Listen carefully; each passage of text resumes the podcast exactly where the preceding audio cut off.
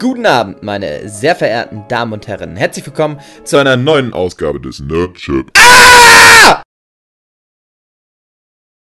Guten Abend, meine sehr verehrten Damen und Herren. Herzlich willkommen zu einer neuen Ausgabe des Nerdship Podcast.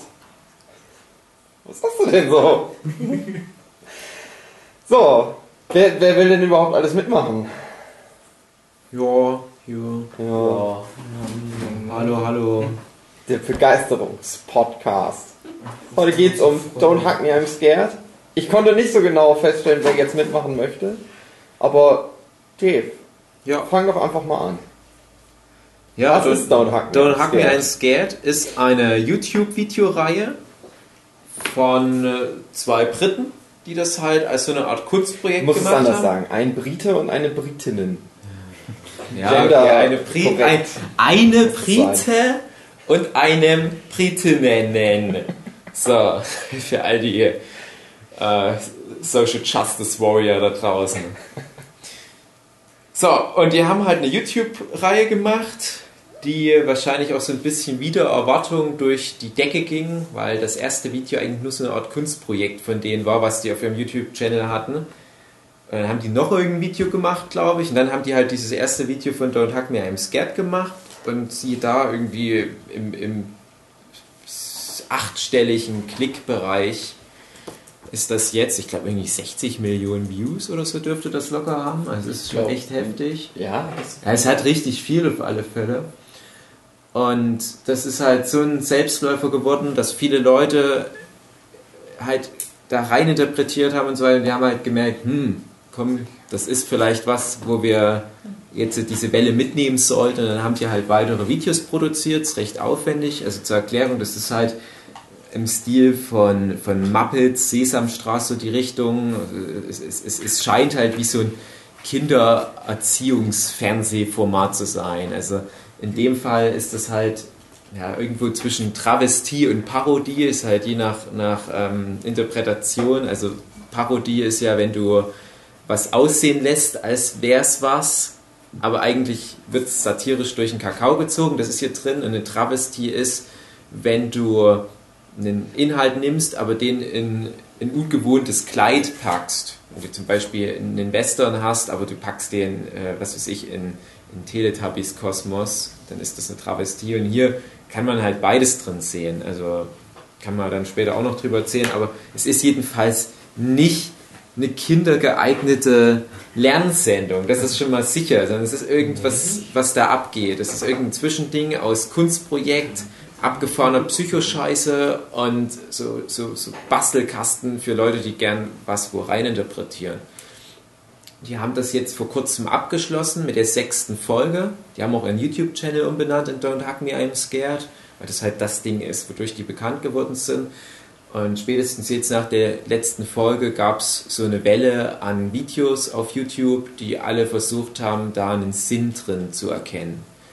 Und da kann ja mal, ich weiß nicht, der Michel, Hallo Dave. hallo? Michel du, ist auch du dabei. kannst ja mal grob versuchen, die Storyline in Anführungsstrichen zu umfassen in zwei, drei Sätzen. Um was es da ganz grob geht. Ähm, es geht um drei Personen, ein Jungen, ein Vogel und ein, ähm, ich sag mal, Spaghetti-Monster. so eine Art so Muppets, Ja. Krümelmonster. Das sind halt alles so, ja, Muppet-Puppen. Mhm. Und die werden alle in jeder, oder die werden in jeder Folge von einem seltsamen Charakter besucht, unfreiwillig. Der Charakter will denen irgendwas erklären. Und im Laufe der Erklärung nimmt es aber dann eine ganz andere Wendung. Also ich gehe jetzt mal auf die erste Folge kurz ein. Da erscheint ein Blog den Freunden. Also im und- Schreibblock, ja. einen Schreibblock und erklärt denen halt, äh, wie man kreativ ist. Sagt dann, ja, man kann ja Dinge in Wolken sehen, man kann Sachen äh, ja, mit Farbe bekleckern und dann kommt dann halt plötzlich, ja, dass Grün keine kreative Farbe ist. Es nimmt halt immer dann irgendwie so einen Twist auf einmal. Ja, irgendwas stimmt hier nicht. Irgendwas ist. Ja. Das ist doch jetzt nicht mehr Kinder. hatte schon eine Hoffnung, dass es sowas für kreative Leute sein soll. Also, Tipps für kreative Leute. Es geht halt, kann man das gleich schon am Anfang sagen? Es geht gleich immer in so eine Gedärme, Innereien-Richtung. Also es Das wird immer viel Blut verspritzt und äh, es wird dann irgendwie ein Herz rausgerissen und, in Goldstaub ge gewälzt. Es hat halt immer so, es fängt halt an, wirklich wie so eine richtige Kindersendung und hat dann diesen Kontrast, dass dann auf einmal echtes Blut und echte Gedärme mit drin vorkommen und das ist halt immer irgendwie so ein Dark Twist. Oder Jede Folge und äh, Fleisch von den Knochen abfällt und Mhm. diese Richtung. Ja, ich hoffe, ich habe das jetzt verständlich erklärt, was. Ja, also man kann ja auch mal dazu sagen, das können die Leute sich auch ruhig angucken. Das gibt's ja sogar mal gratis. Eine der wenigen Sachen, die man auch einfach mal gratis angucken kann. Und eine der wenigen Sachen, wo man nicht viel gucken muss, weil die gehen ja insgesamt vielleicht eine halbe Stunde, die sechs Videos. Das hat halt lange gedauert, bis die fertig waren. Die haben, glaube ich, 2009 angefangen und sind dieses Jahr erst fertig geworden, einfach weil das sehr aufwendige Dinger sind und die sich halt auch erstmal finanzieren mussten und die halt auch von Anfang an gesagt haben, wir wollen das nicht uns sponsern lassen, beziehungsweise nicht von irgendwelchen Firmen äh, sponsern lassen, sondern halt per Kickstarter haben sie es dann letztendlich gemacht. Einfach die Leute, die Bock drauf hatten. Ich meine, es ist ja auch so ein Medienmix, wo die sich wahrscheinlich Mhm. viele Leute ranholen müssen. Genau. Manche machen Animation, manche Computeranimation, manche machen Zeichentrickanimation, Mhm. die Puppenspieler und es gibt verschiedene Techniken der Puppenspielerei, Man- wie, wie bei Muppets halt auch. Manche sind irgendwelche Typen in einem Kostüm, manche sind so typische Handpuppen, manche sind irgendwelche animatronischen Dinger, Stop Motion gibt's. Diesen Mix, also deswegen auch dieser Kunsthochschulprojekt-Charme. Mhm. Du isst gerade einen Keks. Ja, er muss kann doch nicht. Okay. Ja, also man muss ja, glaube ich, auch inhaltlich sonst gar nichts dazu sagen, weil jeder muss das sich halt mal angucken. Es bringt ja jetzt nichts, jede Folge einzeln durchzusprechen. Aber wir können ja mal kurz die Themen der Folgen, also die sind ja alle unter ein Thema gestellt, Mhm. jede Folge. Kreativität, Zeit, Liebe, Liebe, Computer. Computer, gesunde Ernährung und, naja, Träume. das das Träume, Träume. eigentlich, ursprünglich, mehr oder weniger. jedes Video verläuft etwa gleich, aber es kommt auch immer so ein bisschen mehr Plot durch. Man merkt halt schon, das erste war halt noch nicht als Teil einer Reihe geplant. Das wird dann trotzdem nachwirkend mit reingeholt in diese Reihe und ist halt dann Teil des Kanons. Hier von Kanon zu sprechen, ist auch ein bisschen komisch. Es ist halt wirklich so, dass die Leute gemerkt haben, wahrscheinlich so ab der dritten Folge, die dies gemacht haben, dass da sehr viele Leute sind, die halt Theorien Ja. und sowas aufstellen und halt da eine, eine Story drin sehen. Und wahrscheinlich haben sie dann halt angefangen, das noch mehr zu bedienen. Man kann ja vielleicht noch mal sagen, dass die Leute, die dann gleich unsere Interpretation der Story sich anhören, vielleicht jetzt mal kurz Pause machen können, gucken sich das halt mal Ja, fix an, wenn sie es noch nicht gesehen haben und äh, sonst macht das relativ wenig Sinn. Genau. What's your favorite idea? Mine is being creative. How do you get that idea? I just try to think creatively. Now, when you look at this orange, tell me please, what do you see? It's just a boring old orange. Maybe to you, but not to me. Ja, und ich behaupte halt auch, dass die Macher, weil das halt diesen Kunsthochschul-Charme hat, sich nicht wirklich was dabei gedacht haben. Ich glaube nicht, dass die so einen Endpunkt hatten, ja, hier, das ist dann dieser Tyler Durden-Moment. also ich oder glaube dieser schon irgendwann so mittendrin. Die hatten aber auch einen Anfangspunkt, also es gibt noch ein Video, das jetzt nicht in, zu dieser Reihe gehört, aber ähm, wo man diese drei Charaktere quasi auf Stühlen festgebunden Ja, sieht. Kickstarter, Das wäre das Kickstarter. Kickstarter.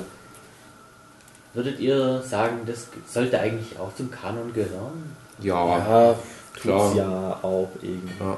Also in meine Theorie auch passt's rein. Ähm, ja, ähm, in dieser Runde, da haben wir jetzt ein paar Leute, die haben die Folgen jetzt zum ersten Mal gesehen. Es gibt ein paar Leute, die haben die Folgen ein paar Mal gesehen. Mhm. Es gibt ein paar Leute, die haben sich dann auch noch ähm, Theorievideos zu den Folgen angesehen. Also wir haben hier einen ganz bunten Haufen.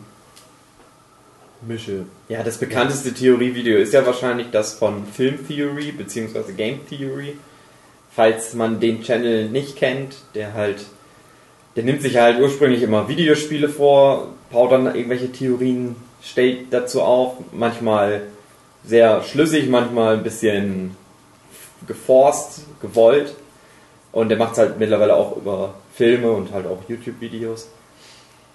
Und die Theorie, bei ihm ist es halt, also der hat sich relativ sehr mit dem, mit dem großen Internetgedöns Warte, warte, zusammengetan. wollen wir dann nicht erstmal die Theorien von unseren Erstsehern anhören, bevor du hier andere Theorien in den Raum Mhm, wirfst, die ja. diese Meinung verfälschen könnten? Ja, Ja, sag doch mal, Ja. Erstseher. Philipp, Philipp, du hattest eine interessante Theorie schon kurz bevor wir auf Aufnahme gedrückt hatten angeteased. Die fand ich interessant. Na, bis Folge 3 oder 4, ich weiß es nicht mehr so im, Kopf, ähm, kam es mir halt vor wie so eine Selbsthilfegruppe für Vergewaltigungsopfer. Ähm, Gerade durch diese, du hast von dem einen Vater immer gesehen, von diesem gelben Typen und ja, die kamen mir alle sehr verwirrt vor und als würden die mit ihrem Leben nicht klarkommen und hätten von außen viele Einflüsse, die sie äh, ja, beeinflussen. Es hat sich dann aber ein bisschen der Ton geändert, wo ich dann auch ein bisschen ausgestiegen bin, was das jetzt alles zu bedeuten hat. Die Typen, die dann gefehlt haben, kann man das schon so weit spoilern. Ja, Ja, einfach jetzt haben die ja Also alle am schon Schluss war dann nur geguckt. noch einer Ja. von, der, von den dreien übrig, beziehungs ja, mhm. ja, war auch schon im Endeffekt so. Ich hatte erst überlegt, vielleicht haben die sich umgebracht, die haben es halt nicht geschafft. Ähm, wobei dann aber der eine Typ wieder aufgetreten ist. Das, Mhm. der, das war dann ein bisschen schwierig für mich, da durchzublicken, was der jetzt gemacht hat an dieser Maschine und warum der in diese die Träume von dem sehen konnte, von dem letzten übrig gebliebenen. Nein, dann kam ja der Vater nochmal, also hm, schwierig. Ja, aber es ist auf alle Fälle ein interessanter Ansatz. Also das Interessante ist, kann man jetzt auch schon mal mit an der Stelle erwähnen, ähm, die Macher der Sendung, die haben das halt gemerkt, hey guck mal, die nehmen das als Spielwiese und machen Interpretation. Die wurden in einem Interview gefragt. Das Interview wird übrigens auch oft mit reingenommen in diese Interpretationsbasis, weil doch viele Sachen drin vorkommen, die man eigentlich wissen sollte. Ja, du musst es da das sagen, die haben zu sehen. ein Interview der Charaktere, Ja. also die drei Typen aus dem Video, also der Und, und die haben noch Junge, ein Interview mit den Machern, ja. Mhm. Ja. Und, und die werden oft mit reingenommen, diese Sachen. Und äh, bei dem Interview mit den Machern wurde halt gesagt, also auf die Frage hin, was die von den Theorien halten und so weiter, haben die halt geantwortet, ja, all die Theorien, die da im Internet erscheinen, sind alle richtig. Und das finde ich ist ein interessanter Punkt. Äh, ist halt die Frage, was man will. Manche Leute wollen ja so eine, so eine Mystery, die man lösen kann. Also es, äh, was er, Gravity Force Ja. zum Beispiel, wo wir bei dem Thema sind. Wenn das wir hat halt definitive Regeln sozusagen und du kannst halt zu einem und die wissen halt von Anfang an, wo die hinwollen und dann kannst du das am Ende nochmal, diese, diese 40 Folgen Gravity Force rückwirkend dir angucken und weißt, ah ja, die wussten von Anfang, wo die hinwollen. Und äh, viele Leute brauchen das halt, die, die, die brauchen klare Regeln. Don Hacken ja im Scare, das ist halt wirklich wie so Interpretationsklasse im so Deutschunterricht. David Lynch Genau, wollte ich gerade ja. anbringen als Beispiel mit Mulholland Drive. Da gibt es Ja. heute noch Foren, wo Theorien angestellt werden, wo der aber auch selber sich eigentlich einen Scheißtrick drum kehrt. Inland Empire ist für mich immer so das krasseste bei David Lynch. Und ich hatte es tatsächlich, als wir das gemeinsam geguckt hatten, Nogi, habe ich ja auch gemeint, so David Lynch macht Puppentrick. Ja. Und es gibt ja auch bei, bei Inland Empire von David Lynch diese Hasen-Sitcom-Einschübe. Habt ihr den mal gesehen, den Film? Ich nicht. Daran hat es mich halt auch ein bisschen interessiert. So, auch diese Travestie, das sieht halt von Weitem aus erstmal wie eine Sitcom und vielleicht auch was für Kinder, weil irgendwie so Leute in Hasenkostümen vorkommen.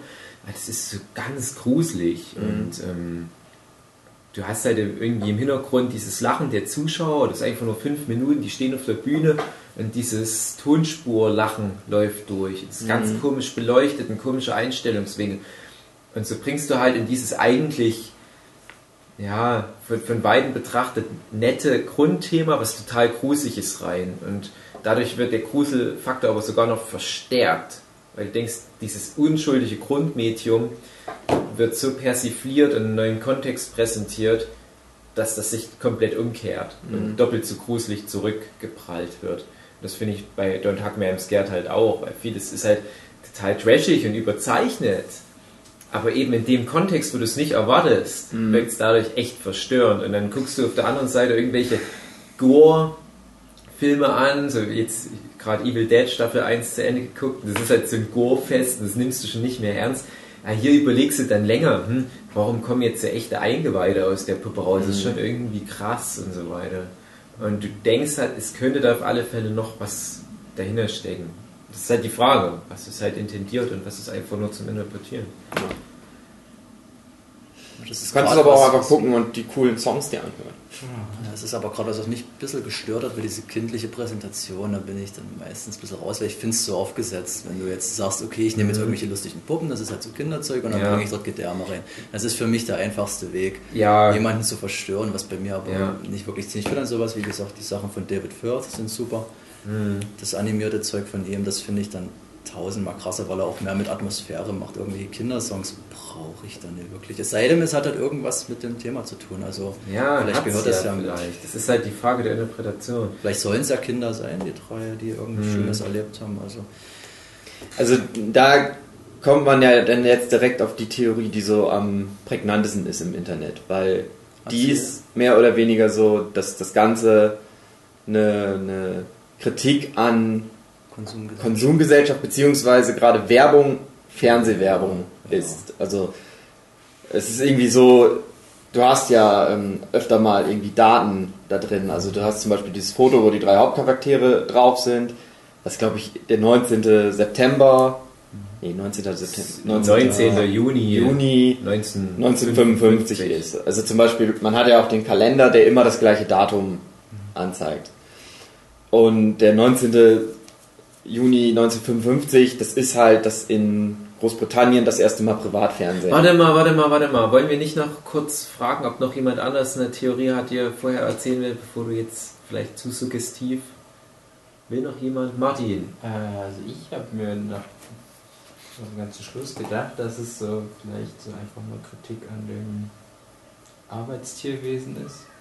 Also dass das, äh, Mhm.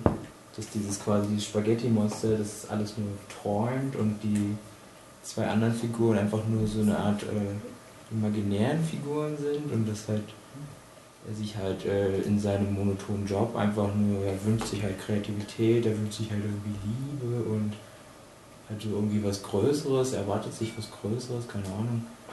Ähm, was war noch? Äh, ja. Und dann, was dann zum Schluss kam mit dem Kabel und dem Traum, das konnte ich dann nicht mehr so. Ja, das fand auch ich so. auch schwierig. Weil das, was du gerade erzählt hattest, das war ja Anfang der letzten Folge. Mhm. Das hat sich mir dann irgendwie auch so ergeben, aber dann die Szene an dem Computer wieder, wo dann auch Mhm. die Hand das vom Vater fand ich auch war, sch- ich das fand, hat mich dann auch wieder total Zumal es ja der. Vater von dem anderen war und ich wusste nicht, was Ja. hat der jetzt mit der Person zu tun. Vielleicht sind es ja Geschwister, aber das macht auch wieder keinen Das Sinn. ist jetzt, Vom- vom also man muss es nochmal sagen für die Zuhörer, also Philipp und Martin hier, die haben das jetzt zum ersten Mal gesehen. Also das, das ist, finde ich, ist deswegen auch so interessant, weil ihr jetzt total voreingenommen einfach Ja. nur eure freien Interpretationen uns präsentiert. Und das finde ich ist eigentlich das Interessanteste überhaupt, Ja. was man hören kann, weil viele der Interpretationen, die sind halt gefärbt durch ganz viele Easter Egg-Videos und so weiter. Und wenn du die Easter Egg-Videos noch dazu guckst, da kommt halt der Vater ganz oft im Hintergrund irgendwo vor. Und dann merkst du halt erstmal, dass es so eine omnipräsente Hintergrundfigur ist, die da anscheinend auch Fäden in der Hand hat. Aber ich frage mich dann halt auch, kannst du das dann die Interpretation legitim mit, mit äh, reinnehmen oder kannst du das erwarten von den Zuschauern, dass die äh, die Videos 15 Mal angucken, damit die jedes Bild genau analysieren? Weil ich finde es viel interessanter, wenn du einfach die Videos hintereinander guckst und da nimmst, was dir wirklich hingeworfen wird, was dir wirklich auch vor den Latz geknallt wird. Weil Wenn du dann noch mit Easter Eggs und irgendwelchen Entwicklerinterviews und so weiter anfängst, ich glaube, das Also ich glaube wirklich, noch so ein Trall rein, der muss vielleicht nicht sein. dass das wirklich erstmal so, ne, du hast das erste Video, das sollte halt einfach nur so ein Gag-Ding sein. Wir machen jetzt mal so ein bisschen Spaß mit Muppets, Sesamstraße, Kram. So, dann hast du das zweite Video. Und ich glaube, da fing das wahrscheinlich an, dass Leute irgendwelche Theorien entwickelt haben, so ein bisschen. Und dann haben sie mit den drei angefangen, dass sie dann wirklich angefangen haben, bewusst sehr viel Easter Eggs einzubauen. Viel Kram aus den alten Folgen dann nochmal mit einzubauen. Wahrscheinlich auch bewusst so, ah, das haben die Leute schon gemerkt und das und das und das. Viel wahrscheinlich auch mit dem Vater. Und ab da ist es ja wirklich so, dass der ständig irgendwo im Hintergrund auftaucht. Am Anfang, das ist ja die zweite Folge, da taucht er das erste Mal auf. In der ersten der Folge kommt er noch nicht, er- kommt er noch nicht vor. Nein, einem Picknick zum ersten Mal, glaube ich. das ist in der zweiten Folge zum ersten Mal. Okay. Ähm, ja, dass die das wirklich wahrscheinlich eher so, um das nochmal zu unterfüttern, einfach auch mit reingebaut haben. Die werden sich dann wahrscheinlich auch ein bisschen was überlegt haben, was sie vorhaben. und sind in so eine bestimmte Richtung gegangen. Aber ich finde, du kannst es ja auch so gucken, ohne da jetzt dir großartig Theorien drüber äh, aufbauen zu lassen. Wenn du das so guckst, finde ich zum Beispiel das letzte Video halt gerade sehr merkwürdig. Wenn du das jetzt ohne, ähm, man muss ja sagen, da sind ja immer sehr viel Zeit dazwischen vergangen. Und als ich das letzte Video gesehen hatte, da war das bestimmt zwei Jahre her oder so, dass ich das Video davor das mal gesehen hatte. Und da habe ich nur so gedacht, so, ach ja, hm, das war jetzt irgendwie ein komischer Abschluss. Konnte da erstmal so gar nichts mit anfangen. Und dann habe ich mich erstmal damit wirklich auseinandergesetzt, dass dass da dann erst realisiert, ach so, da gibt es so eine ganz große Gruppe an Leuten, die da so viel reininterpretieren. Deswegen ist es jetzt auch ganz interessant, dass ihr das halt so mit dem Bewusstsein schon geguckt habt. Da gibt es scheinbar irgendeine Art von Geschichte und dann halt alles wirklich direkt hintereinander zu gucken. Und ich finde halt, bis auf das fünfte und das sechste Video funktioniert das sehr gut, die auch einfach einzeln so als Gag-Dinger zu gucken. Time is a tool you can put on the wall or wear it on your wrist. The past is far behind us. The future doesn't exist. Oh, what's the time? It's quarter to nine. Time to have a bath. What do you mean? We're already clean. Scrub, scrub, scrub till the water's brown. Ja, wollen wir mal drauf eingehen, was so der große Internet, die große Internetmeinung ist? Ja, was zumindest MadPack. Na gut, Ja, MadPack die- hat es auch nicht als erster nicht als erster genommen, gemacht. aber er hat es Mhm. halt populär gemacht und ich hatte mal neulich auf Facebook rumgefragt, äh, und was haltet ihr davon, was ist eure Interpretation? Da haben die meisten einfach nur gemeint, ja, das, was MadPack sagt. Mhm. Also ich habe keinen Bock mir da selber was zusammenzureihen. MadPack ist zu schlau, das wird schon stimmen. Ja, Der macht's halt auch immer ganz gut. Er macht's das ist- gut, es ist halt sehr gefärbt natürlich. Äh, klar, der bringt da ganz eindeutig seinen eigenen Trall rein. Das macht er schon bei Game Theory. Das sind super unterhaltsame Videos. Aber man muss halt schon im Hinterkopf behalten, der schnippelt It's sich das, theory. ja, er schnippelt sich das halt aber auch so zusammen. Ich mag es ihn halt- übrigens nicht, möchte ich noch hier einfügen. Ja, also, das hast du, glaube ich, schon in einem anderen Mhm. Zusammenhang mal erwähnt. Ist auch okay, ist legitim. Wir hatten das Thema ja damals schon ausklamüsert. Äh, Ich finde das super interessant, was er macht, aber du musst das halt immer mit einem gewissen Abstand Mhm. betrachten. Auch seine Game Theory Folgen. Das ist natürlich auch Spaß. ja. Also ich glaube, es gibt ein paar Sachen, die sind ihm ernster und das, da gehört und Hack mir im Scared dazu, genauso wie Five Nights at Freddy's. Das ist so ein Ding, das ihn, glaube ich, jetzt seit Jahren regelrecht verfolgt, wo Mhm. er wahrscheinlich wie ein Wissenschaftler da jedes Detail hin und her dreht, um es genau zu analysieren. Aber hier hat er halt echt viel einfach nur ausgelassen, aber kannst ja mal erzählen, auf was er halt letztendlich gekommen ist. Also die große Theorie ist, dass das halt eine Fernsehsendung ist, dass ähm, Roy ist halt der Vater von dem von dem Jungen, von dem Yellow, äh, von dem gelben Typen. Und dass es halt so ist, ähm, dass die eine Fernsehsendung gemacht haben, der das Spaghetti Monster, ich versuche jetzt einfach mal nicht die englischen Mhm. Namen zu benutzen, sondern halt einfach das, was wir jetzt so in den Raum geworfen haben, der halt irgendwann dahinter steigt, hm, irgendwie, irgendwas stimmt hier nicht, hier ist immer so Werbung und, und äh, das ist nicht mehr das, was ich gerne machen würde als kreativer Typ, sondern äh, da sind die ganzen Produzenten, die machen das hier alles kaputt, deswegen steigt er halt aus und sieht halt, ah, es gibt ja auch das Internet, da kann man dann ja auch was selber machen. Auf jeden Fall haut er dann erstmal daraus ab, landet halt in so einem normalen Job, ist halt irgendwie erwachsen geworden sozusagen, ist aus dieser Kinderstar-Richtung rausgegangen, stellt dann aber fest, das ist aber auch irgendwie scheiße, das echte Leben. Und versucht dann, er kommt, na, man tritt ja dann auf zum Schluss und wird dann vom Produzenten der Sendung, halt dem Vater,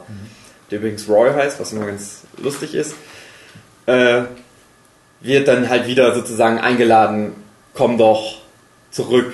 Und nicht als Teil der Sendung, sondern vielleicht als Produzent, als kreativer Kopf. Das heißt, du halt dann diese, dass diese Maschine sozusagen das verdeutlichen soll. Aber er dann zu der Realisation kommt, nee, so wie das jetzt hier ist, das gefällt mir nicht, das ist schlecht. Er zieht dann in den Stecker im wahrsten Sinne des Wortes und dann hast du halt diese letzte Szene, wo alle wieder an einem ganz simplen Setting sitzen, was ja auch, das wird ja immer aufwendiger auch produziert von Folge zu Folge. Dann sind sie wieder in einem ganz einfachen, schlichten Raum, noch einfacher als in der allerersten Folge. Und alle sehen anders aus. Du hast, die haben halt auf einmal die Farben gewechselt. Das sind übrigens die Farben, die sie in der ersten Folge als ihre Farben genannt haben. Ähm, und dann geht die erste Folge ja wieder von vorne los sozusagen. Du hast halt noch, dass, dass der, der Tag sich auf einmal wechselt. Auf einmal ist dann der 20., nicht mehr der 19. 19. ist übrigens Vatertag, ist halt auch wieder, aha. Ja, und das ist sozusagen die große Theorie. Es gibt die Fernsehsendung, es ist halt ein Statement gegen Product Placement, gegen man lässt sich von Geldgebern reinreden in das kreative Projekt. Ding, das ist die große Internet-Theorie, die so.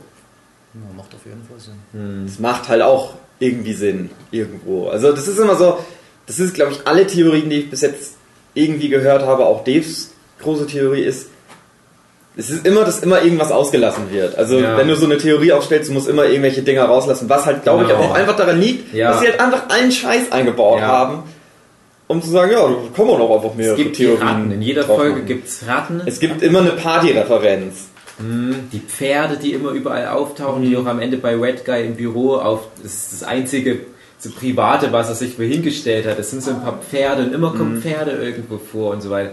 Es gibt so ganz viele Sachen, das, das, das, das, bieten die einem an, hier, wenn ihr wollt, wenn ihr noch irgendwas in einem alten Zeitungsschnipsel aus dem Jahr 1955 über Pferde an dem Tag erfahrt. Ja, vielleicht hat das ja damit was zu tun.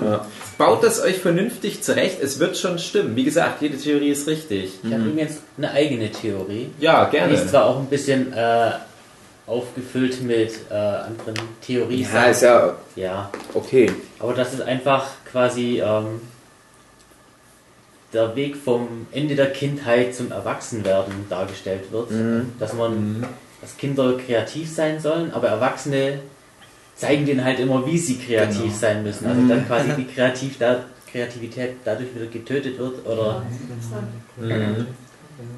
Dass man denen einfach sagt, wie sie ihre Zeit nutzen sollen, wie die eben sinnvoll ist. Kannst du Und die ein- einzelnen Folgen in die Theorie mit einspinnen?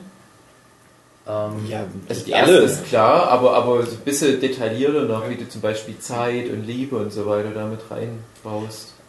Liebe, ja, dass man den Leuten halt auch erklärt, Das ist ja wen oder wie die zu lieben haben. Dann Genau. hat ja diesen Riesenkopf und dann sagen sie, ja, den musst du jetzt lieben. du hast halt erstmal so eine klare, äh, so, ja, Religion ist ganz wichtig, bla bla bla. Und du hast halt da auch wirklich ganz offensichtlich so, ja, die einzige richtige Form von Liebe ist aber, wenn du jemanden liebst und dann heiratest. So musst du das machen.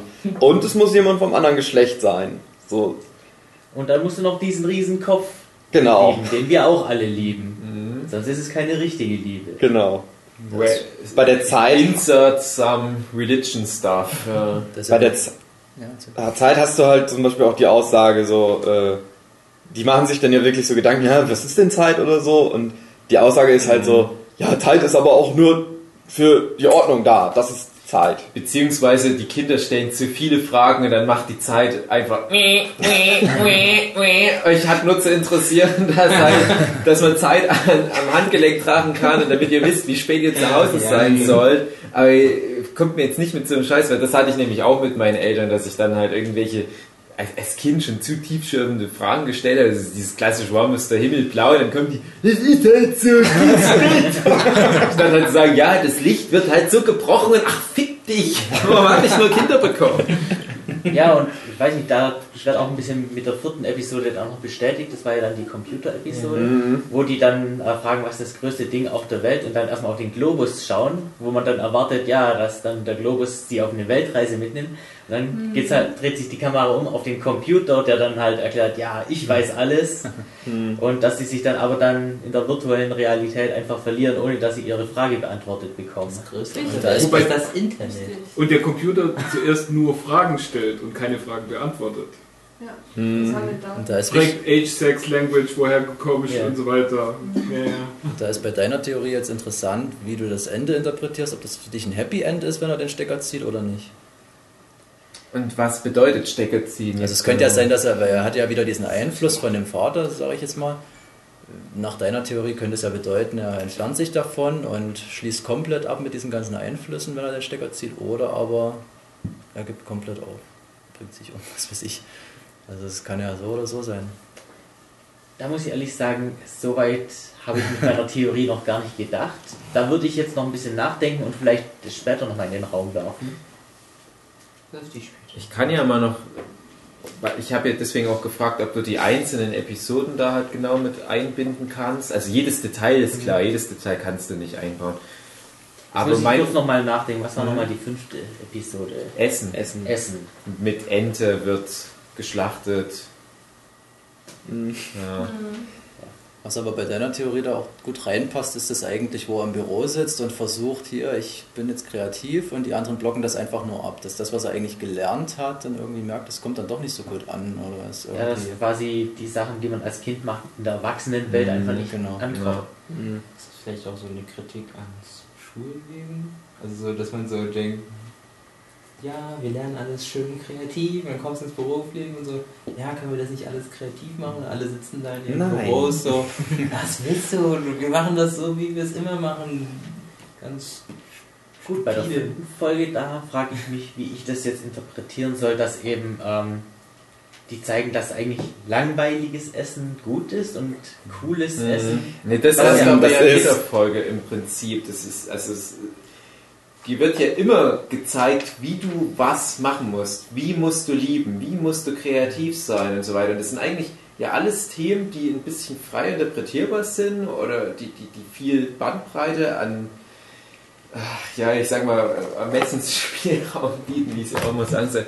Aber die sagen dann letztendlich immer, nee, du musst es genau so machen. Ich glaube, das ist bei der Essensfolge halt einfach nur eine Wiederholung dessen. Ja, also die Essensfolge finde ich, die ist auch relativ klar. So, ähm, ja, esst mal das und das. Das ist halt so ein bisschen, Typische. das ist schon wirklich so ein bisschen so sehr werbungsmäßig. Das ist halt, eigentlich müsstest du ja wirklich so sagen, so ist es ja auch, also das, das halt mittlerweile wird ja wirklich kommuniziert, ja klar, ihr müsst gesund essen. Kinder, ihr müsst immer gesund essen und so weiter und so fort. Und da ist es ja wirklich so, dass sie ja sagen, ja, alles was gesund ist, ne, das nicht essen. Nein, das ist, alles was cool aussieht, Ja. darf man nicht essen. Ja. alles Genau. was langweilig aussieht, das soll man konsumieren.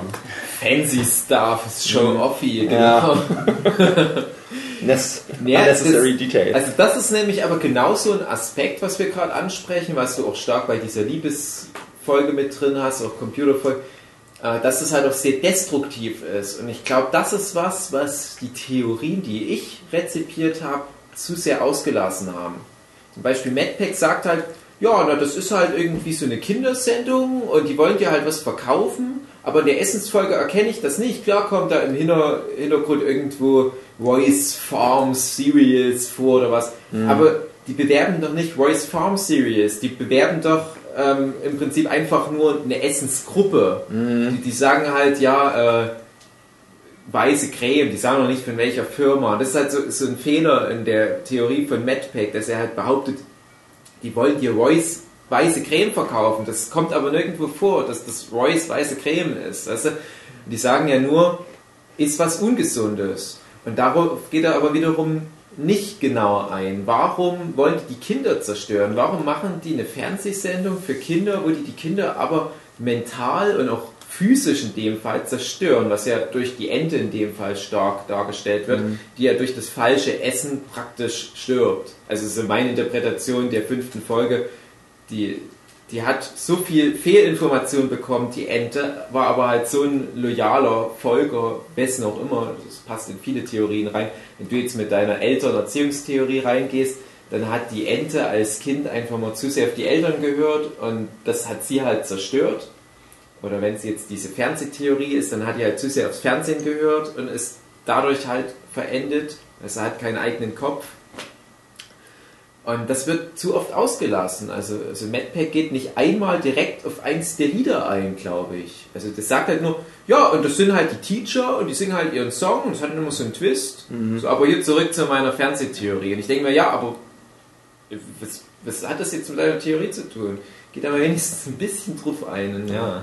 Gut, ich habe mir jetzt auch überlegt, wie äh, ich die letzte Folge in Einklang mit meiner Theorie bringen kann, also mit dem Stecker ziehen. Und du hast ja diese Maschine, wo der rote Typ erstmal draufdrückt und sieht, wie das dann eben Einfluss auf den einen Jungen nimmt. Und ich nehme mal an, dass das halt eben so Symbol ist, wie Eltern Einfluss auf ihre Kinder nehmen oder Erwachsene. Und er hat dann einfach mit dem Steckerziehen einfach mal den Einfluss weggenommen und ähm, quasi nochmal, ja, das dann resettet, wo man halt sieht, wie die eben in ihren Favorite Colors. Mhm. Jetzt können sie es mal so machen, wie sie es richtig finden. Naja, könnte man das nicht so interpretieren, dass es dann seine Kinder sind und dass es bei ihnen dann besser macht? Das könnte Mhm. sogar auch gut sein, ja. Dass er quasi seine verfrischte Kindheit, Mhm. wenn man so will, Deswegen resettet kommt er- deswegen und kommt ja die Hand von hinten. So. Ja, Genau, so hat sich davon Motto, entfernt. folge meinen Vorgaben, die ich dir gegeben habe. Das geht nämlich auch so ein bisschen in meine Interpretation rein. Das ist so die Erinnerung an den, äh, an den Vater, der selber schon alles falsch gemacht Ja. hat und, und dass man das selber jetzt nicht nochmal machen Ah, es ist gut, dass ich das vorher nicht wusste, sonst hätte ich meine Theorie vielleicht gar nicht aufgestellt, weil die finde ich schon sehr schlüssig. This is the story of Michael, the loneliest boy in town.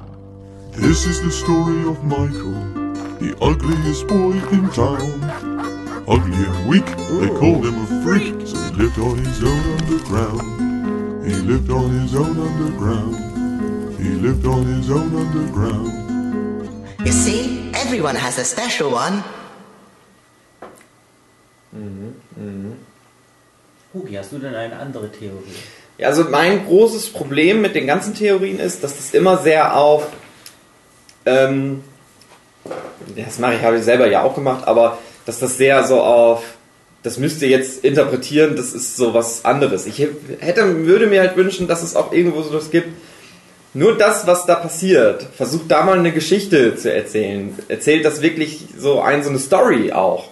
Das fände ich mal interessant. Dass du halt wirklich sagst, okay, da gibst du eine Maschine, ist das vielleicht wirklich alles irgendwie in so einer Maschine? Und der ist einfach rausgekommen, weil er den Stecker gefunden hat. So ein Matrix-Ding. Ich glaube, das gab es auch mal. Das ist dann irgendwann mal komplett flöten gegangen. Da hat sich dann keiner mehr für interessiert, weil alle dann gesagt haben, ja, nee, das ist schon irgendwie so eine Interpretationsebene und das bedeutet schon irgendwie was auf einem anderen Level. Und ich würde mir halt wünschen, dass man noch mal ein bisschen mehr drüber überlegt. Ich habe es jetzt aber auch schon länger nicht mehr gemacht. Ich habe mich jetzt schon länger nicht mehr mit Don't Hack Me I'm Scared beschäftigt. Ja, dass es halt irgendwas gibt, was sich nur darauf bezieht, was da passiert. Ähm, was, warum ist diese Welt so, wie die ist? Ich hatte ja zum, also ich habe zum Beispiel auch lange Zeit irgendwie so gedacht, naja, ich hatte mal irgendwann die Theorie, dass der er in der ersten Folge kommt ja zum Beispiel der Vater noch gar nicht vor, dass der Notizblock der Vater ist. Weil es in der letzten Folge die Szene gibt, wo die ganzen Lehrer nochmal auftauchen, außer der Vater, weil der Vater ja gerade außerhalb dieser Maschine ist bei dem roten Monster. Und dass das halt alles irgendwie so ein bisschen so. Es, es gab ja auch so ein Entführungsding, dass die halt, das eine ist ja, ist ja sein Sohn und dass die anderen vielleicht einfach nur die Freunde waren, die halt irgendwie mit in dieses merkwürdige Ding von dem Vater halt reingezogen wurden, der, der vielleicht die Kinder einfach entführt hat und jetzt irgendwas da versucht, aber das ist halt auch so sehr, sehr vage noch alles, was ich mir da zurechtgelegt habe. Ich habe da auch noch nichts 100% Festes. Aber das fände ich mal interessant, wenn man mal so es hätte, ohne jetzt zu interpretieren, das bedeutet eigentlich nur was, was da passiert, ist nur eine Bedeutung für was anderes, sondern ja, das hat eine Geschichte. Das will so eine Geschichte auch einfach erzählen. Das wäre auf jeden Fall eine krasse Aussage von den Machern, wenn die sagen, ihr habt jetzt schöne Theorien angestellt, aber es ist einfach bloß so, wie ihr es gesehen habt. Ja. Also auch richtig. Haben sie auch Ja, letztendlich. ist auch also richtig, jede ja. Theorie ist irgendwo richtig. Ja, das finde ich aber immer ein bisschen mm, unbefriedigend. Ja, Deswegen ja, mag ich halt- das mit dem Lynch. Ich finde aber auch Ja. unbefriedigend, einfach zu sagen, ja, das ist aber, das bedeutet nur was anderes. Was jetzt, das ist nur eine Aussage für das und das. Ja, klar, das hast du ja immer irgendwo, aber das ist es natürlich auch. Es ist ja ganz offensichtlich, dass das halt irgendwie auch Ja, immer eine ich Kritik sage an irgendwas so, ist. äh, das kommt auf den Rahmen an und ich hatte es ja vorhin schon gesagt, was du halt willst und ich bin eigentlich auch ein Freund davon, wenn ich das Gefühl habe, da hat sich ein Macher lange was gedacht, Mhm. Aber ich feiere das so voll ab, wenn sich ein Fandom irgendwas rumentwickelt, die halt solche Theorien spinnen. Wir hatten das ja auch bei anderen. Mhm. Ja, aber ich sag ja nicht, ähm, Äh, wenn du jetzt sagst, ne, das ist nur das, was da passiert, ja. da kannst du ja auch was beigedacht haben. Ja, klar. Dass das Nee, noch du eine musst- versteckte, nicht eine versteckte Aussage hat, sondern eine versteckte Geschichte nochmal auf einmal hat. Nee, das musst du sogar. Also du kannst ja einfach nur sagen, ja, meine Theorie ist genau das, was wir gesehen haben. Das Mhm. ist das. Naja, du na musst klar. dann schon noch irgendwie was dazu sagen. Aber ähm, was ich noch zu dem Raum sagen wollte, äh, ich kann mich erinnern, wir hatten Deutsch in der 9., 10. Klasse, hatten wir eine Deutschlehrerin Ähm, die war sehr voreingenommen, was Interpretation anbelangte. Und einmal hatten wir ein Gedicht gelesen. Ich hatte damals null Bock auf Deutsch. Ich wusste nicht, was der Sinn von so Literaturbesprechung ist. Mhm. Weil ich dachte, ich, anscheinend bin ich nicht gut in sowas. Und einmal habe ich mich dann sogar mal gemeldet und habe dann mal eine Interpretation von einem Gedicht mal in den Raum geworfen. Da hieß es, nee, das ist falsch. Und dann hat Mhm. sich so die Klassenbeste gemeldet und die hat irgendwie so einen goldenen Brunnen der Jugend erzählt. Das ist für mich heute immer so ein geflügeltes Wort, immer wenn es um Interpretation geht. Ja, vielleicht ist das ja der goldene Brunnen der Jugend. Und die hat er halt Lob bekommen und ich dachte mir, hä? Und erst später, ab der 11. Klasse, hatten wir eine andere Deutschlehrerin und ich habe mich gleich in der ersten Stunde auch bei irgendeiner Interpretationskacke gemeldet und die meinte, hey, sehr gut, gute Idee. Und ich so, hä? Aber ich war doch immer schlecht in sowas. Und da habe ich erst kapiert, dass Interpretationen einfach nur gut verpackt werden müssen, dann sind die halt immer richtig. Was halt auch bei Don't Hug Me I'm Scared gesagt wird. Die meisten Gedichte sind ja eigentlich so ambig, dass du halt viel reininterpretieren kannst. Das ist ja dann auch oft das, was die Macher wollen. Ich finde es interessant, wenn die Macher eine eigene Idee haben. Vielleicht haben ja die Don't Hug Me I'm Scared Leute. Ich gehe eigentlich davon aus, die haben bestimmt eine eigene Ja, Theorie. klar, ab einem bestimmten Dings und, haben sie auch und denken aber gearbeitet. vielleicht auch, hm, aber einige der Fantheorien sind besser. Und das war nämlich auch mal das David Lynch-Ding. Der hat auch bei, damals schon bei Twin Peaks gesagt, hm, ich habe eine Idee, was es mit Bob auf sich hat und so weiter, aber ganz ehrlich, was die hier im Internet, das, äh, ich weiß nicht, ob ich die Geschichte mal im Podcast schon mal erzählt habe, aber ähm, Twin Peaks war ja die erste Fernsehserie überhaupt, die einen Internet-Thread hatte. Das war im ganz jungen Internet, die ersten Leute, die sich da auf irgendwelchen amerikanischen Militärbasen zusammen vernetzt haben, die haben halt einen Thread über Twin Peaks aufgemacht in den Newsgroup. Und da hat David Lynch damals mitgelesen und war auch da mit drin in dem Forum. Hat dann auch gesagt, äh, Leute, ganz ehrlich, eure Theorie hier mit den Eulen und so ist viel besser als das, was ich mir ausgedacht habe. Das finde ich dann halt auch cool, wenn du die Eier hast, aber das Coolste ist dann wirklich, wenn du ein Fandom hast, wie damals bei Twin Peaks, und wir hatten es ja auch bei, bei äh, jetzt hier Undertale. Undertale, genau, hatten wir das Thema auch, wenn du ein Fandom hast, die eigentlich relativ wenig als Basis hat, womit sie Mhm. arbeiten kann, siehe Undertale, wo ja die Geschichte auch relativ kurz zusammengefasst werden kann, die aber halt sich jeden Aspekt rausnehmen und Spaß haben, das hundertmal irgendwie neu nochmal in ein anderes Licht zu rücken oder was wäre, wenn eventuell die Figur auch gleichzeitig die ist und das ist Mhm. teilweise total abwegig, aber du kommst immer irgendwie auf den Punkt. Bei Me I'm Scared das ist halt auch cool. Aber ja, keine Ahnung. Ich, ich, ich bin nicht so hundertprozentig zufrieden mit diesem Offenen. Das ist, das ist halt einfach bei mir so eine persönliche Sache. Ich habe halt auch meine eigene Theorie. Ich hätte halt schon lieber was, wo ich das Gefühl habe, die Macher haben sich was dabei gedacht und das wird am Ende aufgelöst, aber dann hast du nicht so ein Fandom. Da hast du nicht so ein aktives Fandom, was dann ewig darüber spekulieren wird. Ich stell dir mal vor, die hätten einfach die Aussage getroffen, es gibt eine richtige Antwort auf alles. Mhm. Aber hätten halt auch nie dann irgendwas mehr dazu gesagt. Die halten sich ja auch komplett verschlossen. Das ist, das ist halt schwierig, aber das wäre irgendwie interessanter letztendlich wahrscheinlich dann noch diese Suche. Weil die Suche kannst du halt, so bleibt es dann im- beim Frieden, wenn die gesagt hätten, nee, es gibt nur eine richtige Antwort, dann würden sich halt alle streiten. Ich möchte noch das finde ich was besser. wegen Fantheorien. Ähm, war es bei Lost nicht so, dass ähm, auch Fans Theorien aufgestellt haben? Mm. Ja. Und Die das, haben gleich nach der ersten Folge gesagt, so, ja, die sind alle gestorben. Und das Ja. ist einfach nur das Afterlife. Ja. Und Purgatory. dann haben sie sechs Staffeln lang gebraucht und alles Mögliche an Verwirrung zu stiften, bis sie dann doch hingegangen sind. Ja, ist Ja, bei ich, Lost. glaub, ich hätte, hab, hab gehört, ähm, die Fans, die haben irgendwie die ja quasi die Lösung schon vorher Ja. gewusst und dass die Autoren das Ende des halt ja, nochmal das, das geändert habe ich haben, dir, glaube ich, mal erzählt. Das ist meine Theorie von Lost. Also das mit dem Purgatory, die haben immer mal irgendwo im Hintergrund so einen Hinweis auf Purgatory. Also die sind im Fegefeuer, sind noch nicht ganz im Jenseits. Und ich glaube, da, also ich bin eigentlich fast davon überzeugt, die hatten für die erste Staffel genau das immer im Hinterkopf. Und wo dann die Fans einfach so schnell drauf gekommen sind, haben die gesagt, ah, nee, dann machen wir doch was anderes und dann hat es nicht mehr funktioniert. Mhm. Weil Lost, das ist dann einfach nur eine Katastrophe, wie das meandert, und Zeitreisen, und alternative Realitäten und so weiter. Man kann es natürlich trotzdem gucken, man kann dann auch noch seinen Spaß reininterpretieren. Und selbst bei Lost, wo dann diese unbefriedigende letzte Staffel durch war und du hattest halt die Antworten in Anführungsstrichen, da gab es immer noch Leute, die dann im Internet fleißig weiter diskutiert. Da haben wir gesagt, ja, okay, aber das müssen wir ja trotzdem jetzt nicht so hinnehmen. Klar müssen wir das in unsere Theorien einflechten, was die uns jetzt sechs Staffeln lang inklusive der letzten Szene hingegeben haben. Aber wir können ja daraus trotzdem noch weitere Theorien formen. Und das geht auch. Also es gibt immer noch, glaube ich, da draußen irgendwelche Lost-Theorien, die das nochmal komplett auf den Kopf stellen. Die sind noch echt nicht schlecht. Sag doch nochmal deine Don't Hack Me am Scare-Theorie. Also, wir hatten das ja mal gemeinsam geguckt beim letzten Mini-Workshop. Da haben wir abends zusammengesessen. Es war schon relativ spät. Ich war auch schon ein bisschen schlaftrunken, aber ich habe das noch durchgezogen. Und du hast die ganze Zeit gesagt, hey, da gibt es eine Theorie von MadPack. Ich bin mal gespannt, was du sagst. Da fühle ich mich unter Druck gesetzt. und ich habe dann jede Folge geguckt, ne, schon so geguckt, äh, na, erwartet Hitsugi schon was? Und ich habe dann versucht, Folge für Folge mir was zusammenzureimen. Aber ich glaube, die ersten zwei, drei Folgen, die ersten zwei Folgen war es überhaupt nicht möglich. Ich habe versucht, nach der Zeitfolge so einen ganz groben Hinweis schon mal reinzuwerfen, in welche Richtung es gehen könnte, aber gesagt, hey, ohne Vorbehalt. Ich habe ja keine Ahnung, was jetzt noch so an Material geliefert wird. Nach Folge 3 hatte ich eine Theorie.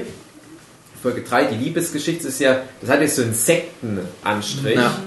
Und da dachte ich, hm, das ist zwar sehr offensichtlich, der Sektenanstrich, aber vielleicht ist ja genau das die Lösung. Und habe ab da immer auf dieses Sektenthema geachtet. Dann kam Folge 4 und Du hast sich im, im dritten auch das erste Mal dieses, dieses Missing-Poster Ja, drin. Also, genau. dass die entführt wurden. Wo es auch die ganz eindeutig äh, wirklich im, im Fokus der Kamera ist, wo ich Deswegen- halt dachte, das passt ja. Deswegen sage ich ja immer, ab der dritten Folge, da haben sie dann wirklich angefangen, da noch was reinzubauen. Das sind die Mhm. ersten zwei Folgen haben sie das noch nicht so gemacht. Ja, genau. Ja. Ich hatte halt vor allem die Elemente benutzt, habe aber halt auch immer gedacht, gerade in der dritten Folge, die sind ja draußen. Also Mhm. warum sind die draußen und rennen nicht weg? Und die werden ja auch nicht beaufsichtigt. Dann dachte ich mir, ja, vielleicht ist es ja so eine Art Gehirnwäsche. Das passt ja zu Sekten. Und habe ab da auch darauf noch geachtet. Also die dürfen halt raus, sind halt Teil dieser Sekte und kommen dann halt auch wieder zurück. Das ist so dieses, dieses ähm, ja, Stockholm-Syndrom kann man es vielleicht jetzt auch mit nennen, wo du halt so eine Verbindung zu deinen Entführern aufbaust. Dann gibt es ja diese Kickstarter-Videos, wo die gefesselt sind und müssen was in die Kamera sagen, das passt ja da auch eigentlich wieder rein Mhm. und dann sind die vielleicht nach dem Kickstarter-Video gehirnwäscht und ähm, erinnern sich dann vielleicht nicht mehr daran. Da komme ich dann später noch dazu zu dem Thema Gehirnwäsche. So, dann kommt Folge 4, ist auf einmal ein völlig anderes Setting. Dieses ganze Sektending scheint nicht mehr so präsent zu sein, aber da kamen ganz viele Sachen in meine Theorie mit rein. Und ich, ich, ich, ich, äh, ja, ich glaube, ich gehe da jetzt schon mal drauf ein. Also Red Guy war mir immer aufgefallen, der war so ein bisschen lethargisch und der hat Mhm. immer nicht so richtig Bock drauf gehabt, was da passiert. Yellow Guy ist immer so total ähm, naiv und hey, was hast du mir zu erzählen? Ja, wird er am meisten abbekommt. Und hier, nee, de, de, deine Wahl war falsch, grün ist nicht kreativ und so weiter. Und deine Haut fällt vom Körper ab und äh, wir entführen dich jetzt und zwingt dich dazu, ähm, diesen Gott anzubeten und so weiter. Der kriegt aber relativ viel ab. Dann ähm, Doug war ich immer so ein bisschen unschlüssig, der wirkte auch so ein bisschen wie, hm, ich höre mir das mal an. Also der, der wirkte für mich immer so wie, der ist schon so gehirnwäscht. Der wirkt aber immer wie der Schlauste, weil der hat zum Beispiel in der Zeitdings, das, was Ja. ja. ja, das bedeutet das und das und das. In der, der Fleischdings-Folge ist er halt auch der, der meint, nein, das stimmt doch irgendwie nicht, was ihr uns hier erzählt. Irgendwas ist Ja. falsch. so. Ja, ja, ne, also das ist so einer, der fängt an, so ein bisschen lethargisch und der hört sich das halt auch mit an Mhm. und, und da hatte ich das Gefühl, der hat das schon alles hinter sich. Also der, der Yellow Guy, der kommt da gerade erst frisch rein, der wird jetzt am meisten geformt. Mhm. Der Green Guy, der hat das für sich angenommen, der ist sozusagen von dieser Sekte schon äh, assimiliert worden Mhm. und der nimmt es nur noch hin, ist vielleicht nicht so hundertprozentig d'accord damit. Und der Red Guy ist aber halt so der, der selber denkt und der dann halt sagt, ha, irgendwie, das ist seltsam. Und das hast du schon von Anfang an mit dabei, dass der halt auch ganz offen sagt, äh, das ist langweilig, das interessiert mich nicht. Und die ganzen Lehrer sind in dem Kontext halt Leute von der Sekte, die die Gehirnwäsche mit den Kindern machen, mit den entführten Kindern. Das ist vielleicht eine Sekte, die äh, aus völlig verschiedenen Leuten besteht, die du in der Liebesfolge siehst, wo du halt Maus, den Mensch und so weiter hast. Und die sagen halt, hey hier, wir bieten dir das jetzt an und das ist halt so der Kern unserer Sekte, das ist der Gott Malcolm, den du dann auch in der nächsten Folge im Hintergrund so als Statue stehen hast. Das ist, das ist halt unser Ding, das ist unsere Sekte. Und ähm, wir sperren euch jetzt nicht direkt ein, wir wollen euch halt bekehren. Wir Mhm. wollen, dass ihr Malcolm halt auch wirklich gut findet. Aber diese ganze Sekte ist total destruktiv. Also Ja. es ist halt eine Sektenkritik. Also ich, ich, ich meine, ich habe bei mir im Dorf äh, Lorenzianer und die haben teilweise, ich weiß nicht, kennt ihr Lorenzianer, die Sekte? Nee. Das ist halt auch so ein Subgenre des Christentums. Und die haben was, das nennt sich Engelhaschen, wo wirklich auch Kinder so in Massenäugchen vergenusswurzelt werden. Das ist ein Teil des Glaubens. Ich will jetzt nicht mich zu weit aus dem Fenster legen, also es, ist halt, äh, es gibt halt komische Jochen Sekten. überlegt schon, ob er- Ja. Hey, ich habe mich noch nicht festgelegt auf meinen Glauben. Noch bin ich da offen für alles. Wie schreibt man das? Wow, look! I'm a computer. I'm a computery guy. Everything made out of buttons and wires. I'd like to show you inside my digital life. Inside my mind, there is a digital mind. Ja, und das ist halt einfach, es gibt ja nun mal sowas wie Moon-Sekte oder halt diese Sekte, die diesen Massenselbstmord beging in den USA, wo jetzt demnächst ja auch, glaube ich, eine Netflix-Serie dazu gemacht wird. Das ist halt einfach dieser destruktive Aspekt, dass sie den Kindern sagen, hey, ihr dürft aber nur Plain Foods essen. Und nee, nee, nee, Möhren und sowas essen wir nicht, das ist fancy. Ähm, der Glauben an Malcolm diktiert uns, ja, weiße Creme, das Beste. passt tatsächlich am besten damit rein. Ja. So dieses wirklich dieses das, äh, Werbungsgedöns, das passt da nicht so gut in die Folge. Ja, genau. Das Und wirklich hast eher du- so mit, ja, das ist unser Glauben. das Und dann hast du das aber, wenn du das, die Religion als zentrales Element siehst, da geht es ja auch viel darum, dass bei Religion auch diktiert wird, dass dir Mhm. die Religion halt auch sagt, äh, ja, die Erde ist halt so, die gibt es seit fünf, also ich rede jetzt von Christen, die gibt es seit 5000 Jahren.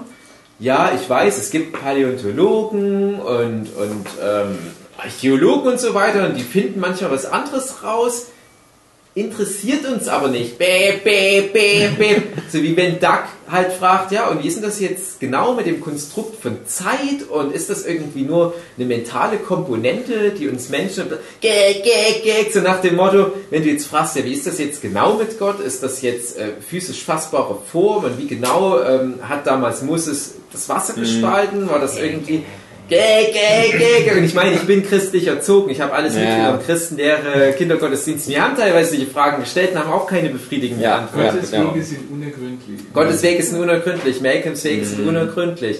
Und Red Guy ist halt der, der das in Frage stellt. Der hat dann irgendwann mal gesagt, hm, irgendwie, ich bin da nicht so zufrieden. Und dann kommt die Computerfolge, die da auch wunderbar reinpasst, wo die halt sagen, ja, hier habt ihr einen Computer, wo die den zu ein altes Ding hinstellen, da wollt ihr auch einen modernen Laptop haben. Und hier, ihr könnt nicht viel mit dem Ding machen, aber ja, es gibt Computer auf der Welt, das können wir euch nicht verheimlichen, aber der ist nur gut für drei Dinge. Ja, genau. Für so äh, Excel-Gedöns, fancy Kleidung und Tanzen.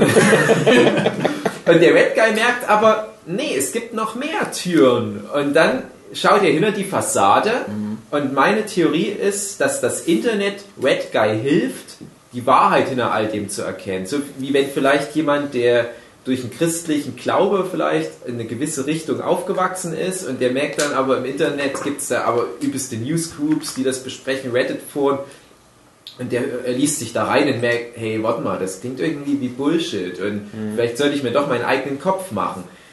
Ente ist schon zu sehr Gehirn gewaschen.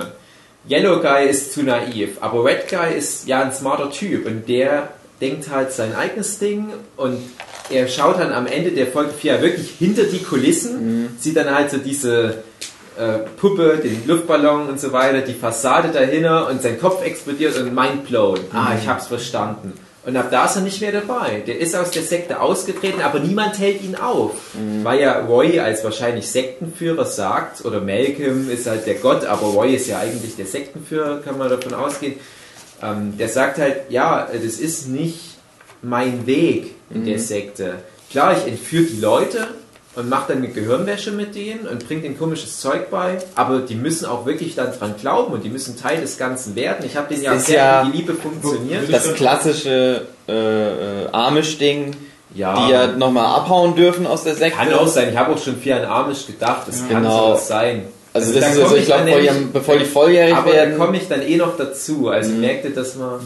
Ja, würde ich dann auch sagen, dass diese Büroszene Mhm. einfach auch das ist, dass er sich dann versucht in der normalen Welt anzupassen genau. und dann aber merkt, so, ja, aber so wie Ja. wir das früher in unserer Sekte gemacht Ja, genau, haben, also kann ich ja, wenn du das ansprichst und wenn Hugi das anspricht, weil das passt genau zusammen, da kann ich ja mal kurz die Folge 5 überspringen. Äh, oder ganz kurz, in Folge 5 wird einfach nur gezeigt, was den restlichen Mitgliedern passiert, die halt nicht aus der Sekte rauskommen. Und Ente hat halt, Ente ist ja einfach nur so ein Schwamm, der das alles in sich aufsaugt und der vielleicht dann kurz vorm Schluss dann doch noch merkt, oh Gott, fuck, ich sterb. Die Sekte macht mich kaputt, die macht mich tot. Und dann ist es aber schon zu spät. Ich finde, du gibst Ähm. Ente zu wenig Credit. Ich glaube, der ist halt schon schlau. Und ich habe ja immer so das Ja, Gefühl, er ich glaube, der versucht, statt aus der Sekte rauszugehen, bleibt der dann drin. Und versucht vielleicht was zu ändern. Aber nee, das möchte die Sekte nicht wirkt, so gerne. Als würde er was ändern wollen. Also klar, er spricht immer mal Ja. was an. Wie ist denn das jetzt genau? Aber der wird immer gleich abgewürgt und das merkt, das, daran merkst du eigentlich, er ist so sehr devot. Und er ist halt jemand. Ja, der, der, der merkt halt, dass was faul ist, aber der hat halt nicht die Power, das, ja, genau, das was zu ändern. Ja, so kann man sagen, aber ich behaupte halt, äh, Ente hat halt die Situation, er ist halt einfach mit der Situation so halbwegs im Rein, beziehungsweise ähm, ich sehe ihn wie so eine Ehefrau, eine frustrierte Ehefrau, die in einer Ehe ist, die schon seit 40 Jahren kaputt ist, aber die will sich nicht scheiden lassen. Und bei ihm ist es halt der Glaube. Und es gibt ja auch bestimmt viele gläubige Menschen, die vielleicht nicht, nicht mehr wirklich mit dem Glauben leben können. Hier, hier werden gerade Kinderriegel durchgegeben. Und Ende sagt halt aber einfach, ja, aber das ist mein Leben. Er wirkt auch schon ein bisschen älter und wo soll er noch hingehen? Er Es hat ja sonst ja, nichts. Was dazu passt, äh, dieses Ding, ich weiß gar nicht mehr, wo genau das sieht, aber du hast irgendwo ein Foto von Ente, der so scheinbar im Krieg gewesen ist. Dass du Ah, halt okay. denken könntest, okay, der ist scheinbar äl deutlich älter als die anderen. Der ist schon länger das dabei. wüsste ich jetzt zum Beispiel auch gar nicht. Aber Ähm, voll gut aber aber End, für Ende ist es dann halt zu spät. Also Ende stirbt halt auch innerhalb dieser Sekte, weil dieses, Pla- diese Plain Food Ernährung hat ihn halt dann zu sehr geschwächt. Und wir gehen ja auch wie gesagt davon aus, dass Ende am längsten von den dreien schon dabei ist. Und bei Yellow Guy ist es noch nicht so weit. Er ist halt noch relativ frisch. Er muss halt noch indoktriniert werden. Äh, Ente hat es vielleicht jetzt schon 30, 40 Jahre lang erlebt und irgendwann machen dann die Organe mal schlapp. Du kannst nicht immer nur weiße Soßen essen. Und ähm, da ist dann noch ein Teil meiner Theorie, bevor ich dann auf das, was ihr beide gesagt habt, eingehe, äh, da werden dann die Beweise vernichtet. Also Ente wird wirklich im wahrsten Sinne zerhackt und verfüttert. Mhm. Das ist halt so der creepyste Teil dieser Sekte, die ansonsten, finde ich, halt recht normal Religion widerspiegelt. Das sind halt komische kulturelle Rituale und so weiter, die die haben. Aber das ist halt wirklich äh, illegal. Also du kannst nicht einfach deine Sektenmitglieder dann zerstückeln und verfüttern, halt einfach nur, weil du nicht willst, dass die Außenwelt zu viel davon erfährt. Und wir wissen ja, die Außenwelt weiß davon nichts, deswegen Mhm. sind die ja vermisst. So, und dann kommen wir jetzt zu Red Guy, der halt seinen eigenen Weg gefunden hat, der durch das Internet... Könnte es auch so sein, dass es so eine Art Umschwung in der Sekte gibt? Weil du hast ja vorher in der dritten Folge das Ding, dass sie das Chicken Picnic machen, Mhm. wo die ja Fleisch essen und du hast vor das Ding, dass sie immer Fisch essen. Und Fisch und Fleisch sind ja eigentlich auch zu detailreiche äh, Nahrung. Und dass das vielleicht so der Punkt ist, dass es irgendwann mal so ein bisschen so ein Umdenken in den Sektenstrukturen Ja, gibt, ja. wo dann Duck nicht mehr mit Ja, das konform gehen kann. Das kann schon sein, ja, das ist ein guter Punkt. Ob die jetzt so weit gedacht haben, ist eine Frage. Wobei du sagen kannst, die essen ja dann nur Fleisch. Ja, Chicken Picnic Folge ist vielleicht so gerade der Umschwung. Und sehr auch sehr blutig alles. Und, ja. Aber es kann schon sein, klar. Also das kann man mit reinnehmen. Das Mhm. ist noch ein Punkt. Ja, klar. Das ist ein ex- extra Layer für die Theorie. So, dann ist aber Red Guy wieder im echten Leben angekommen und er merkt, hm, das Sektenleben, das war wie so ein Vergnügungspark. Das war bunt und äh, klar, du konntest hinter die Fassade gucken und du hast sozusagen die Stricke hinter den Puppen gesehen und alles. Aber das war schon irgendwie eine zauberhafte Welt und die echte Welt ist grau und alle Leute sind langweilig. Dort Mhm. hatte ich irgendwie so fancy Charaktere, fancy Teacher, die mir die Welt gezeigt haben und die Leute haben mich ja wirklich geliebt und, und jetzt habe ich hier mit lauter so Leuten zu tun, die alle gleich, total uniform sind, alle sehen gleich aus, alle labern nur langweiligen Scheiß, diese Bar-Szene, also nö, nö, nö, nö, nö, nö. Und so komme ich mir halt auch ganz oft in meinem Leben vor. Also die Leute um mich rum reden ja so normale Menschen, denken, wie langweilig. Leute, was seid ihr für konformistische Volldeppen? Das Interessante an dieser Bar-Szene ist ja auch, dass die exakt genau das sagen. Also die unterhalten sich nicht. So, die sagen nicht, ja, hm, mir ist letztens das und das passiert, sondern so, ja, ich bin der coole Typ, der Ja. auch ein bisschen traurig ist. Ja, genau, So, genau. also, das heißt, Es ist ja- halt so banal oberflächlich, dass die halt direkt zum Punkt kommen. Genau. Ich transportiere eine Information Ja. über das Wetter. Diese Information ist irrelevant. Ihr seht, wie das Wetter ist, so nach dem Motto. Und du merkst ja schon an dieser Szene, wo er diesen Aktenordner überreicht bekommt, ja, aber wäre es nicht ganz cool, wenn das so ein bisschen tanzt? Und da kommt wieder so dieses Sektending in ihm hoch. Und er merkt halt, ja, vielleicht habe ich mich vielleicht doch falsch entschieden. Und manche Leute behaupten ja, das ist chronologisch gesehen die erste Szene, das ist ja die Madpack Theory sagt, das ist chronologisch gesehen die erste Szene, wo so seine Kreativität, so die, diese, dieser erste Funke überschwingt und er entwickelt dann dieses große Universum und so weiter. Aber ich sag, nee, das ist Ja, das fand chronologisch auch genau die. Reihenfolge. Und er, er hatte das alles hinter sich, er hatte die Lieder von Zeit und Computer und so weiter gehört und jetzt sehnt er sich nach der Zeit zurück und dann sagt er halt, ich kann in diesem konformistischen Ding nicht leben. Ich will, dass sich die Leute um mich herum öffnen. Wie schaffe ich das? Ich muss die konfrontieren mit meiner Nacktheit. Ich bin expressiv, ich bin extrovertiert. Und ich stelle mich jetzt hier hin, ich mache mich nackt und ich singe jetzt mein Lied. Und komm, wollen wir nicht alle kreativ sein? Und alle so, nee. Und dann kommt aber Roy zurück. Und Roy sagt, hey, kannst du dich noch erinnern, wie das war in meiner Sekte? Und Red Guy sagt, ja, ich kann mich erinnern, du streckst den Arm jetzt nach mir aus, ich könnte jetzt zu dir zurückkommen, aber es war auch pervers, was damals passiert ist. Und dann ist er in seinem Kopf vielleicht die Erinnerung an diese Sekte und er Mhm. sieht halt die ganzen Lehrer wieder und sieht, nee, das war destruktiv und wir haben diesen Yellow Guy zerstört. Ich habe miterlebt, wie ihr in dieser Sekte den dummen Typ zerstört habt, der da im selben Moment in Öl ertrinkt und von Mhm. diesen Lehrern terrorisiert wird. Und dann sagt Red Guy, ja, ich hätte das schon gern, aber es muss anders diesmal werden. Er zieht den Stecker und gründet seine eigene Sekte. Fängt Mhm. von Null an und nimmt halt da neue Mitglieder auf. Ich würde auch nicht behaupten, dass das unbedingt ein Yellow Guy ist in Ja. seiner Sekte, aber er fängt von Null an und sagt, okay, prinzipiell die Idee von der Sekte ist gut, aber einige Sachen waren schlecht. Komm, wir probieren es nochmal von vorn. Und so gesehen ist, ist mein Ding, wenn man es mal runterbricht, eine Religionsparabel. Mhm. Aber jetzt kommt noch ein Punkt, das ist das, was mir heute erst aufgefallen ist, dieses ähm, Folge 3 mit der Liebe. Da, am Anfang kommt der Schmetterling, beziehungsweise die Biene, beziehungsweise die Taube und Ende zerschlägt das. Und dann erschrickt doch äh, Yellow Guy und flieht. Und dann Mhm. hat er diesen Rückblick mit dieser Sektenindoktrinierung und so weiter. Und ich habe bisher immer gedacht, äh, nee, das ist halt so ein sensibles Wesen, der kann das nicht sehen, wie der Schmetterling zerquetscht wird. Aber Mhm. heute ist mir das erste Mal was aufgefallen, wer ist denn der Lehrer? Ein fucking Schmetterling. Wer indoktriniert ihn? Der Schmetterling. Und am Ende wacht er ja auf, als er halt diesen Malcolm anbeten soll, und als er sich sozusagen symbolisch mit ihm verheiraten soll, was ja auch oft ein Ding in, in christlichen Religionen ist, dass du Mhm. symbolisch mit Jesus verheiratet bist oder sowas. Und da wacht er ja auf. Und ich behaupte, das ist ihm wirklich passiert, das ist kein Traum. Und der Schmetterling hat ihn daran erinnert. Der Schmetterling, also das, durch seine Gehirnwäsche hat er das vergessen, dann sieht er den Schmetterling und denkt, Schmetterling, Assoziation, ah, ich wurde doch mal indoktriniert.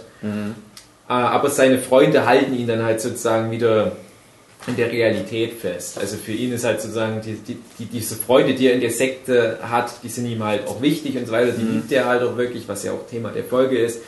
Aber ähm, er merkt vielleicht da auch schon, ja, aber diese Lehrer hier, die wollen mir, glaube ich, nichts Gutes. Das war mir heute erst aufgefallen. Ja. Mhm. Was mich gerade interessieren würde, wie passt denn dieser Michael-Clip eigentlich in Folge 3 damit rein? Die wollten dich dissen. Ja. Welcher Michael? Ähm, da wird ja noch eine kurze Zeichentricksequenz gezeigt, wo Michael und der Liebe, wie er sich Michael. einfach in einer Höhle versteckt und dann sagen sie, ja, er hat seine Lie- Special One gefunden, das ist wahre Liebe. Der hockt halt allein in der Höhle. Die Höhle ist eine Da meint er- meinen die, dass er selber seine Special Person ist? Ich glaube, aber das ist einfach auch nur so ein Gag. Weil das halt lustig ist. Ja, das ist halt der genau so, ja, es gibt aber auch so und so. Ich Das- denke, jeder hat ich denke auch, Special das One. ist einfach nur ein Gag, den könnte man noch mit zur Interpretation ranziehen. Das ist halt auch einfach nur so, ein- so ein Diss. So, ja, wenn du hässlich, hässlich Ja. bist und doof, dann hassen dich alle. Fertig. Das ist die Aussage. Ja, da habe ich auch schon manchmal überlegt, ob der Michael für irgendjemand steht, den man dann in der Sendung Es könnte aber hat. auch wirklich so ein Ding sein, so wie, ja, es gibt auch noch das und das und dann, also sie wollen es irgendwie in einem Beispiel praktisch erklären, ihre ja Grundliebe, zynisch. Und es löst sich halt irgendwann in Luft auf, weil sie dann feststellen, ja, scheiße, aber manchmal Ja. ist es ja nicht so, wie wir das ihm sagen. Egal, weitermachen. Ja, das passt auch irgendwie alles ganz gut zusammen. Ja, also das ist meine Theorie. Also ich habe halt einfach nur versucht, die, die einzelnen Lieder wirklich mit einzubeziehen. ne? Das Mhm. sind fucking fünf Lieder, oder sagen, also fünf Lieder in Folge 6 sehe ich so ein bisschen separat. Ja. Und äh, ich finde es halt schwierig, da auf die Lieder nicht richtig einzugehen. Das ist, das ist Schwachsinn. Und ähm, was mir heute auch aufgefallen ist, ich habe es jetzt auch nicht so detailliert mit den ganzen Easter Egg Videos und so weiter angeguckt, weil mich das jetzt auch nicht so sehr interessiert, muss ich sagen, für meine Interpretation. Aber wie krass das geforeshadowed wird, dass Duck sterben wird. Das halt, das halt ja wirklich schon relativ früher mal sowas äh, wie äh, Future doesn't exist und dann äh, siehst du halt Ente, so, äh, was? Ja, es kommen immer mal so Sachen in. Ist Ziemlich, ja, oder äh, Folge 1, wo Duck die Worte Death oder das Wort Death legt und das Herz, was da in Glitzer gelegt wird, das ist ja anscheinend sein Herz aus Folge 5, wo ja dann auch Glitzer in seinen Eingeweiden ist. Foreshadowing. Wo es wahrscheinlich dann auch euch immer gedacht haben, wir haben jetzt so viel Foreshadowing mit dieser Ente gemacht, komm, wir lassen die mal sterben.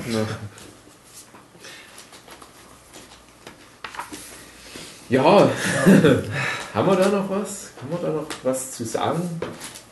Es ist und bleibt ein Ja, Rätsel. vielleicht können unsere Zuhörer ja auch Vielleicht ihre Theorien unter war aber auch posten. alles nur ein Traum.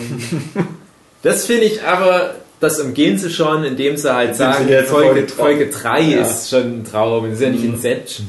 Obwohl, vielleicht ist es doch Inception. Also postet eure Theorien unter diesem Podcast und wir werden die vielleicht auch mal durchlesen. Na klar, also lesen auf alle Fälle. Besprechen? Nö. Ich würde ja gerne mal das, also kann ich ja noch mal kurz sagen, Michael, der hat ja ganz viele Fragen und so weiter ausgedruckt.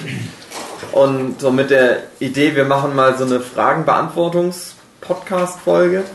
Aber das reicht mir nicht, noch nicht wirklich, um da wirklich eine Folge draus Ja, wir zu können eine machen. kurze draus machen. Ja, dann machen wir eine kurze draus. Vielleicht Ja. die nächste Folge. Machen wir hier den Cut und dann. Ja, können wir wirklich mal machen. Da haben wir eine Folge hinter uns.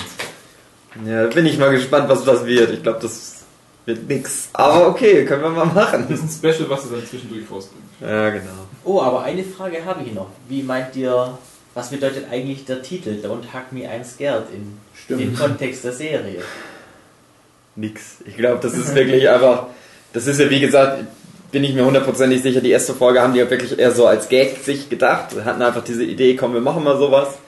Ja, wie nennen wir das denn jetzt? Hm. Ja, das passt irgendwie. Das ist ja auch irgendwie ein komischer Titel, irgendwie so ein, der alles und nichts bedeuten kann, sozusagen. Und Weil normalerweise, wenn Kinder äh, sich vor irgendwas fürchten, dann umarmt man sie ja, damit sie sich nicht mehr fürchten. Mhm. Und das heißt ja extra, don't hug me, I'm scared. Ja. Du kannst natürlich auch reininterpretieren, dass es bedeuten könnte, ja, ich habe Angst, aber halte mich nicht fest in dieser Angst, sondern lass mich frei und ich erkunde selber, was mir Angst macht, um es besiegen zu können. Ja, Oder eben gerade, dass die Umarmung selbst das ist, vor dem, was sich fürchtet. Ja. Ja, wie Joachim sagt, also so eine Umarmung folgt ja mit so einer Bezugsperson und wenn man halt quasi Angst vor der Bezugsperson hat, dann oder was Schlechtes damit verbindet, dann Mhm. will man natürlich nicht, dass man von der umarmt wird. This is the story of Michael. Ach, Michel. Ja, sehr schön. Und damit endet die Story von Michael und Mhm. unserem Don't Hug Me I'm Scared Podcast. Gehst du jetzt in deine Höhle zurück? Ja. Äh, Ich weine ein bisschen, weil ich keine Freunde habe. Doch, wir sind doch deine Freunde. Ach, ihr seid meine Freunde. Ja, wir kümmern uns um dich, denn wir lieben dich. Ende. Bis zum nächsten nächste Woche. Tschüss.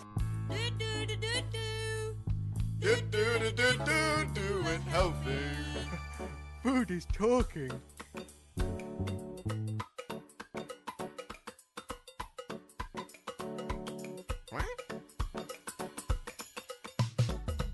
Let's get healthy now.